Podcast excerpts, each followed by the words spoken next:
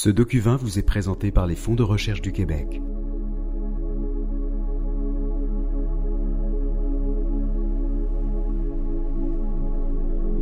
Parfois, quand je sors avec mes amis en pleine journée de canicule, je leur demande s'ils ont mis leur crème solaire. Et chaque fois, ils me répondent immanquablement par la négative. Ça fait un peu maman poule de poser cette question-là à ses amis, mais depuis ma petite enfance, ma mère est catégorique sur le port de la crème solaire. Dans son pays, les Philippines, la peau blanche est considérée comme plus désirable que la peau bronzée. Bon, il y aurait une tonne de choses à dire sur la toxicité et les potentiels dérapages de cette tendance. Mais s'il y a au moins une chose de bien qui ressort de cette obsession pour la pâleur de la peau, c'est l'utilisation généralisée et généreuse de la crème solaire. Le cancer de la peau est un des cancers les plus communs. C'est aussi un cancer qu'on peut aisément prévenir en se protégeant adéquatement contre le soleil et en faisant dépister les petites taches suspectes sur notre peau qui peuvent se révéler dangereuses. Je m'appelle Fanny Tan, je suis journaliste pour C-Sciences et ce mois-ci, je m'intéresse au rôle des technologies d'intelligence artificielle dans le dépistage du cancer de la peau, mais aussi dans la désinformation autour de la protection solaire.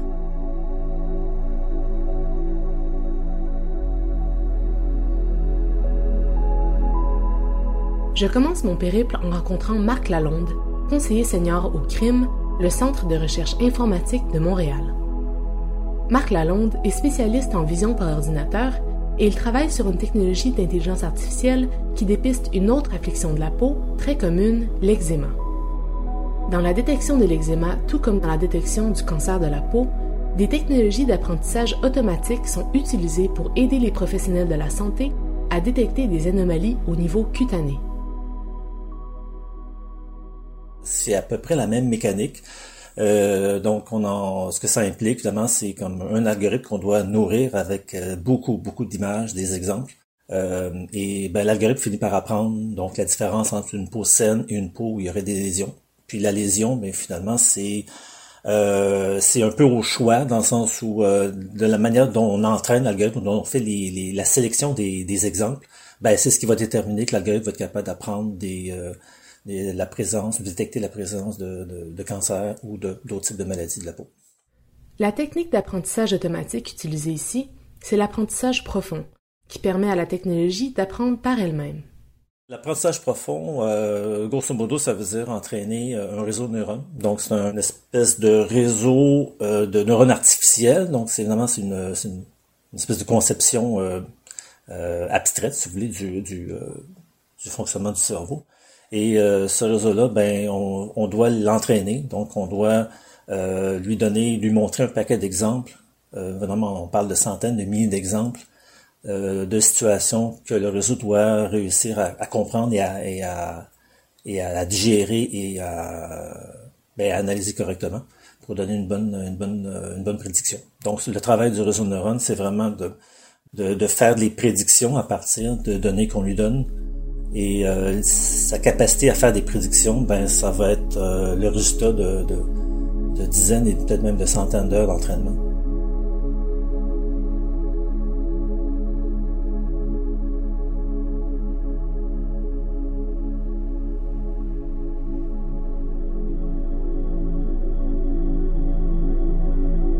C'est l'intelligence artificielle qui propulse les outils de détection d'anomalies de la peau. Par contre, ces outils ne fonctionnent pas de manière complètement indépendante. Pour pouvoir détecter correctement les différents types de lésions cutanées qui leur sont présentées, ces technologies doivent impérativement se baser sur des images annotées par des médecins, telles que nous l'explique Marc Lalonde. Pour chacun des exemples d'images, on doit lui associer euh, le type de lésion correspondante. Donc, ça veut dire que cette association-là doit se faire par un médecin. Donc, ça veut dire au final qu'un médecin a dû euh, faire une association entre un exemple, un des 130 000 exemples, et euh, ce qui était contenu dans l'image. Marc Lalonde nous explique que le défi du dépistage de la peau par les technologies d'intelligence artificielle se trouve dans la production des données complémentaires par les médecins qui sont déjà débordés par leur travail. Et euh, donc, à, noter toutes ces données-là. Donc, leur donner, leur associer, évidemment, la, la, bonne, euh, le bon contenu. Euh, donc, ça doit être fait par un médecin, ça doit être fait par un spécialiste. Et c'est pas nécessairement facile, c'est, ça, ça, demande du temps, ça demande des efforts. Puis, c'est, souvent là où ça bloque.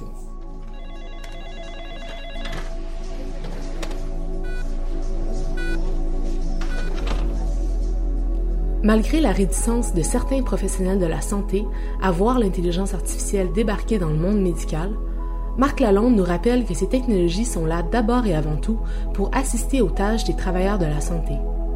Je pense que c'est un outil. Et euh, mais les performances sont tellement hallucinantes ces, ces, dernières années que c'est un outil qu'on ne doit pas ignorer. Euh, donc c'est vrai en dermatologie, c'est vrai dans d'autres domaines aussi. On parle beaucoup de radiologie. Euh, mais euh, c'est un outil qui est de plus en plus performant, je pense qu'on doit, on doit en tenir compte aussi.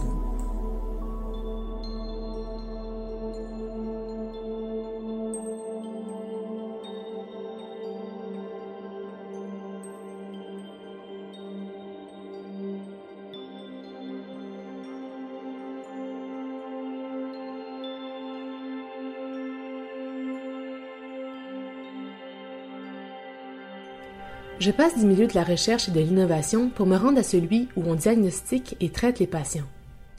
C'est à l'hôpital Sainte-Justine que je rencontre ma deuxième intervenante.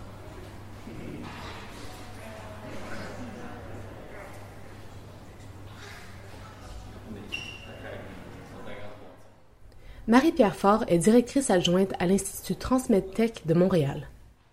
L'Institut Transmedtech, c'est une émergence regroupée autour de deux universités, Polytechnique Montréal et l'Université de Montréal, et de trois hôpitaux partenaires. Sainte-Justine, l'Hôpital général juif et le CHUM, soit le Centre hospitalier universitaire de Montréal. TransmedTech, c'est un Living Lab, une sorte de ruche d'idées qui a une approche axée sur la recherche de solutions et l'implantation concrète de celles-ci auprès des patients. Le Living Lab, qui a tout récemment fêté ses cinq ans, a déjà beaucoup d'expérience dans le dépistage des différents cancers, dont le cancer de la peau. On est assez au courant de, ce qui se fait puisqu'on travaille aussi euh, sur tous les, tout ce qui est cancer. Alors la première partie d'un cancer, c'est déjà de le dépister. Euh, je dirais l'avantage d'un cancer de la peau, c'est que ça se voit. Euh, on a une rougeur, on a une euh, lésion sur la peau, donc c'est d'aller la dépister très tôt, le plus tôt possible. Alors comment on peut dépister un cancer de la peau? Ben, Déjà en regardant avec nos yeux. Ensuite, la technologie a amené ce qu'on appelle un dermascope, hein, qui est, on va dire, une lampe, une lampe grossissante, sur laquelle, technologiquement, après ça, on a pu mettre un appareil photo sur la lampe. Et là, ben, technologie euh, évoluant, on est tombé dans les objets connectés euh, très petits qui permettent de générer des données, tout ça à travers une app qui s'amène aussi d'un dossier médical Alors ça, c'est quand même développé depuis plus de dix ans. Euh, développé surtout par une compagnie canadienne, donc ça fait plaisir, qui est Vancouver, qui est Metoptima, qui est un des leaders mondiaux qui ont développé à la fois le device, donc objet connecté, et l'ensemble de traduction de ce device-là en données, donc images, images aussi annotées par des médecins, par des dermatos, par des pathologistes. Euh, tout ça s'inscrit dans un dossier médical électronique. Alors c'est là, je dirais, la, la révolution un petit peu, où l'intelligence artificielle, par le biais des algorithmes, peuvent aider au dépistage précoce cancer de la peau et au suivi, euh, puisque c'est quelque chose qu'on peut, euh, qui est non invasif en fait. Marie-Pierre Fort nous explique que les technologies d'intelligence artificielle pour dépister le cancer de la peau existent déjà. Le plus gros défi actuel n'est donc pas leur développement, mais plutôt leur implantation dans le système de santé. Les technologies sont là. Alors on n'est plus dans un défi technologique comme il y a dix ans, mais on est dans un vraiment ce que un petit peu ce que fait Transpetech, un défi d'appropriation aussi parce qu'on est dans des nouvelles technologies, donc il y a de la résistance. Euh, est-ce que c'est vraiment, est-ce que ça marche vraiment? Est-ce que vraiment l'image que je vais avoir est la bonne image? Même si c'est tout certifié, même si c'est tout authentifié et utilisé ailleurs, il reste toujours cette crainte-là. Puis euh, la pression du patient qui lui dit, mais je vais où? Je vais faire vers qui? Euh, Il y a une association aussi sur le cancer de la peau qui est très active, donc qui permet aussi d'acheter beaucoup d'informations. Alors, c'est l'accès à tout ça qui permet quelque part de pouvoir accompagner le patient. Pour les gens qui croient avoir une lésion maligne sur la peau, le premier défi, c'est d'obtenir un rendez-vous avec un professionnel de la santé. Les temps d'attente peuvent être très longs et il est essentiel d'obtenir un diagnostic rapide pour mettre toutes les chances de son côté si on apprend une mauvaise nouvelle. pour voir un dermatologue au Québec, un spécialiste, il faut passer par un, médecin de famille. Donc là, il faut avoir encore accès au médecin de famille privé ou public, qui fait la référence au dermato, qui veut bien voir le patient pendant ce temps-là. Ben, si cancer il y a, il évolue. En général, les cancers de la peau type mélanome évoluent assez rapidement. Donc, on est quand même dans une course contre la montre euh, et l'accès de soins est un souci. Non, la télédermatologie attachée à l'intelligence artificielle, parce que moi, ça fait un seul morceau, hein, le device avec les, les datas générées, ben, peuvent en ce moment, là, définitivement faciliter les diagnostics rapides et diriger rapidement le patient porteur à ce moment-là vers un oncologue.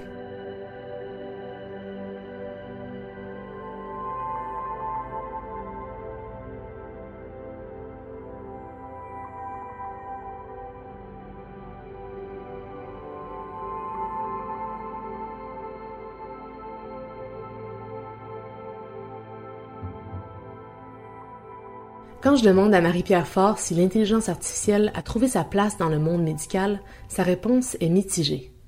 Je dirais oui et non. Euh, parce que Montréal a quand même très très bien placé sur l'intelligence artificielle. On peut pas enlever euh, euh Ivado et puis tous ceux qui sont derrière. Hein, donc et c'est aussi nos partenaires à Transmetec. Donc l'intelligence artificielle est là, est là pour essayer. On appelle ça la santé numérique maintenant. Hein, donc c'est un incontournable qu'on se tourne, qu'on veuille ou pas, résistance ou pas, l'avenir de la santé ou le futur de la santé sera numérique. Alors, et plus il y aura d'utilisateurs, plus il y aura de développeurs, ben, plus ça sera important. Euh, plus les patients aussi ont un rôle à jouer. Hein. Le patient euh, est maintenant un partenaire vraiment prenant à, ce qui se passe. Et je pense que c'est un plus. Donc la voix du patient euh, se fait sentir et je pense que ça va pousser aussi ces technologies-là à exister. Tout le monde a un téléphone intelligent, tout le monde a accès maintenant dans beaucoup d'endroits à son dossier médical électronique à travers son apps. Donc ça fait partie des mœurs. Juste bien sécuriser le tout, bien informer, je pense. Euh, et un gros travail d'information euh, à tous les niveaux, je pense, qui va faciliter la confiance, en fait. Et puis les résultats seront là aussi. si un patient est détecté précocement et traité précocement, on sauve des vies.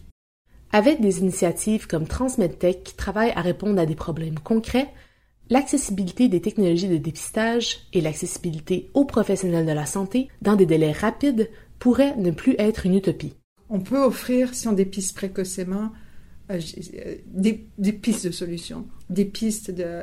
c'est plus fatal euh, d'avoir un cancer, encore moins d'avoir un mélanome. Donc je pense que c'est aussi mon message, c'est un message d'espoir. les thérapies arrivent de plus en plus, sont de moins en moins invasives. Donc il y a, plus il y aura de, patients dépistés tôt, plus il y aura de, patients en vie.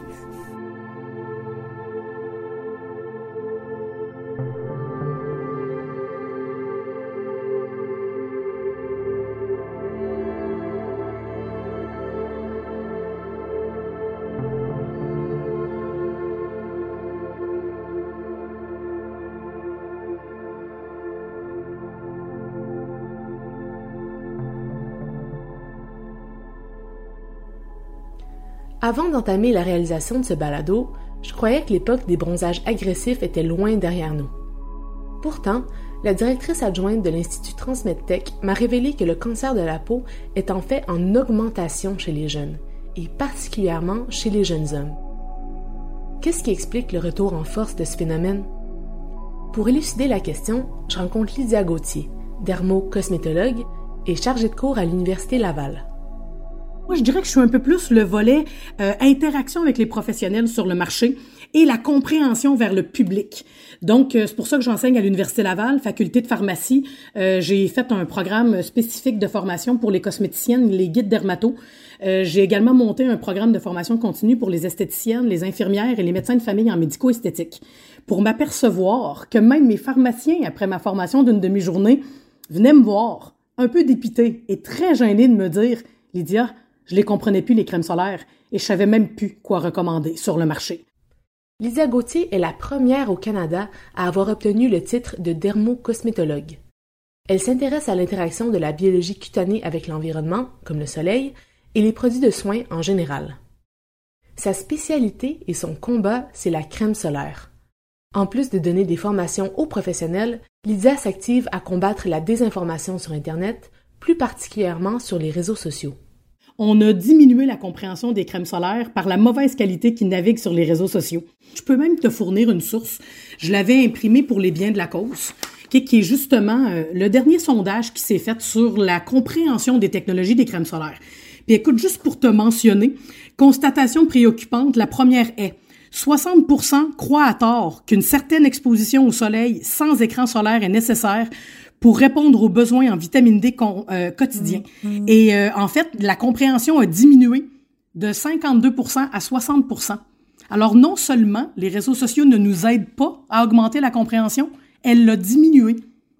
Et même si le Québec a retiré en fait l'utilisation des lits de bronzage en bas de 18 ans, cette population-là est tellement sur les réseaux sociaux que normalement, le cancer cutané au Canada est au septième rang à travers différents cancers les plus populaires. Dans la génération des 15 à 29 ans, est monté au quatrième rang. Les algorithmes de recommandation sur les réseaux sociaux sont très opaques. Malgré les appels à la transparence de ces grandes compagnies du web, celles-ci sont avares de leurs secrets et tiennent à garder leur boîte noire bien close. Même si on ne peut pas deviner de manière exacte comment les systèmes de recommandation fonctionnent et comment ils évoluent dans le temps, une chose est claire. Les plateformes sont toujours plus susceptibles de nous recommander un contenu populaire qu'un contenu qui attire moins de clics, et ce, peu importe la véracité des informations qui y figurent. Le problème, c'est que les scientifiques comme moi, on s'expose très peu. Et en réalité, c'est toutes les autres qui sont dangereux, parce qu'ils n'ont pas les compétences ni la crédibilité pour argumenter sur un tel sujet. Alors j'en suis certaine, j'ai arrêté, parce que normalement, les gens, la population à l'heure actuelle s'imaginent que plus tu de followers, plus tu es crédible. Malheureusement, c'est faux. Et dans notre domaine, et là je dis bien tout ce qui est cosmétique un petit peu plus spécialisé, depuis quelques années, les compagnies cosmétiques mondiales sont en train de se retirer des influenceurs. Parce que tu peux pas te faire vendre un produit par une, par une personne qui ne connaît ni la peau, ni le produit, et qui est pas capable de le recommander adéquatement. Souvent, je dis à mes clientes, ta crème anti-rides marche pas. C'est pas grave, t'es belle. Ta crème solaire marche pas. Tu peux te retrouver à l'hôpital. Lisa Gauthier se désole de cette tyrannie de la popularité sur les réseaux sociaux particulièrement dans le cas des publications qui touchent à la santé et qui ont un impact direct sur la compréhension et l'utilisation des produits essentiels comme les crèmes solaires. L'une des solutions à ce problème de désinformation numérique se trouve dans la littératie numérique, pour que les jeunes apprennent à ne pas se laisser emporter sans réfléchir dans un tourbillon de recommandations douteuses par des influenceurs qui n'ont aucune connaissance de la santé cutanée. J'espère toujours en fait que des, des, des podcasts sérieux comme le vôtre, sur l'intelligence artificielle, en viennent qu'à faire le lien avec ce qui est sur TikTok, Instagram, Twitter, Facebook, parce qu'au final, le virtuel, l'intelligence artificielle, c'est ce qu'on voit pas, c'est ce qui est, intangible, mais c'est l'avenir. Et on reviendra pas au papier, et on reviendra pas aux bibliothèques. Alors, comment apprendre à nos jeunes à chercher sur Internet convenablement? Je pense déjà en partant va être un beau nerf de guerre, mais aussi de ne pas laisser tomber nos professionnels et de continuer à valoriser les parcours universitaires aussi ou les programmes adéquats de formation continue, parce que je pense que c'est comme ça qu'on va vraiment gagner. Mais sinon, c'est un dur combat acharné, ma chère. Il n'y a pas un jour de ma carrière, 365 jours par année, où je me bats pas contre une désinformation ou une mésinformation en produits solaires ou sur les cancers cutanés.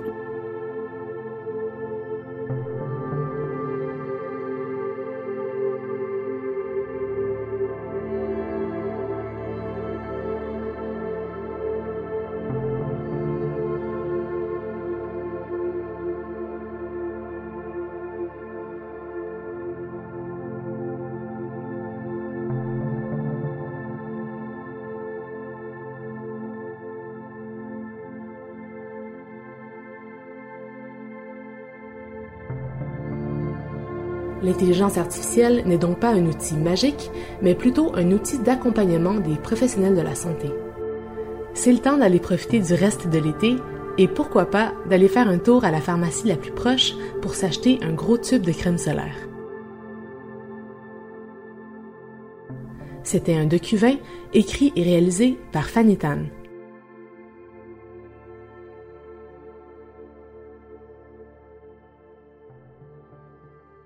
Ce document vous a été présenté par les fonds de recherche du Québec. C'est science.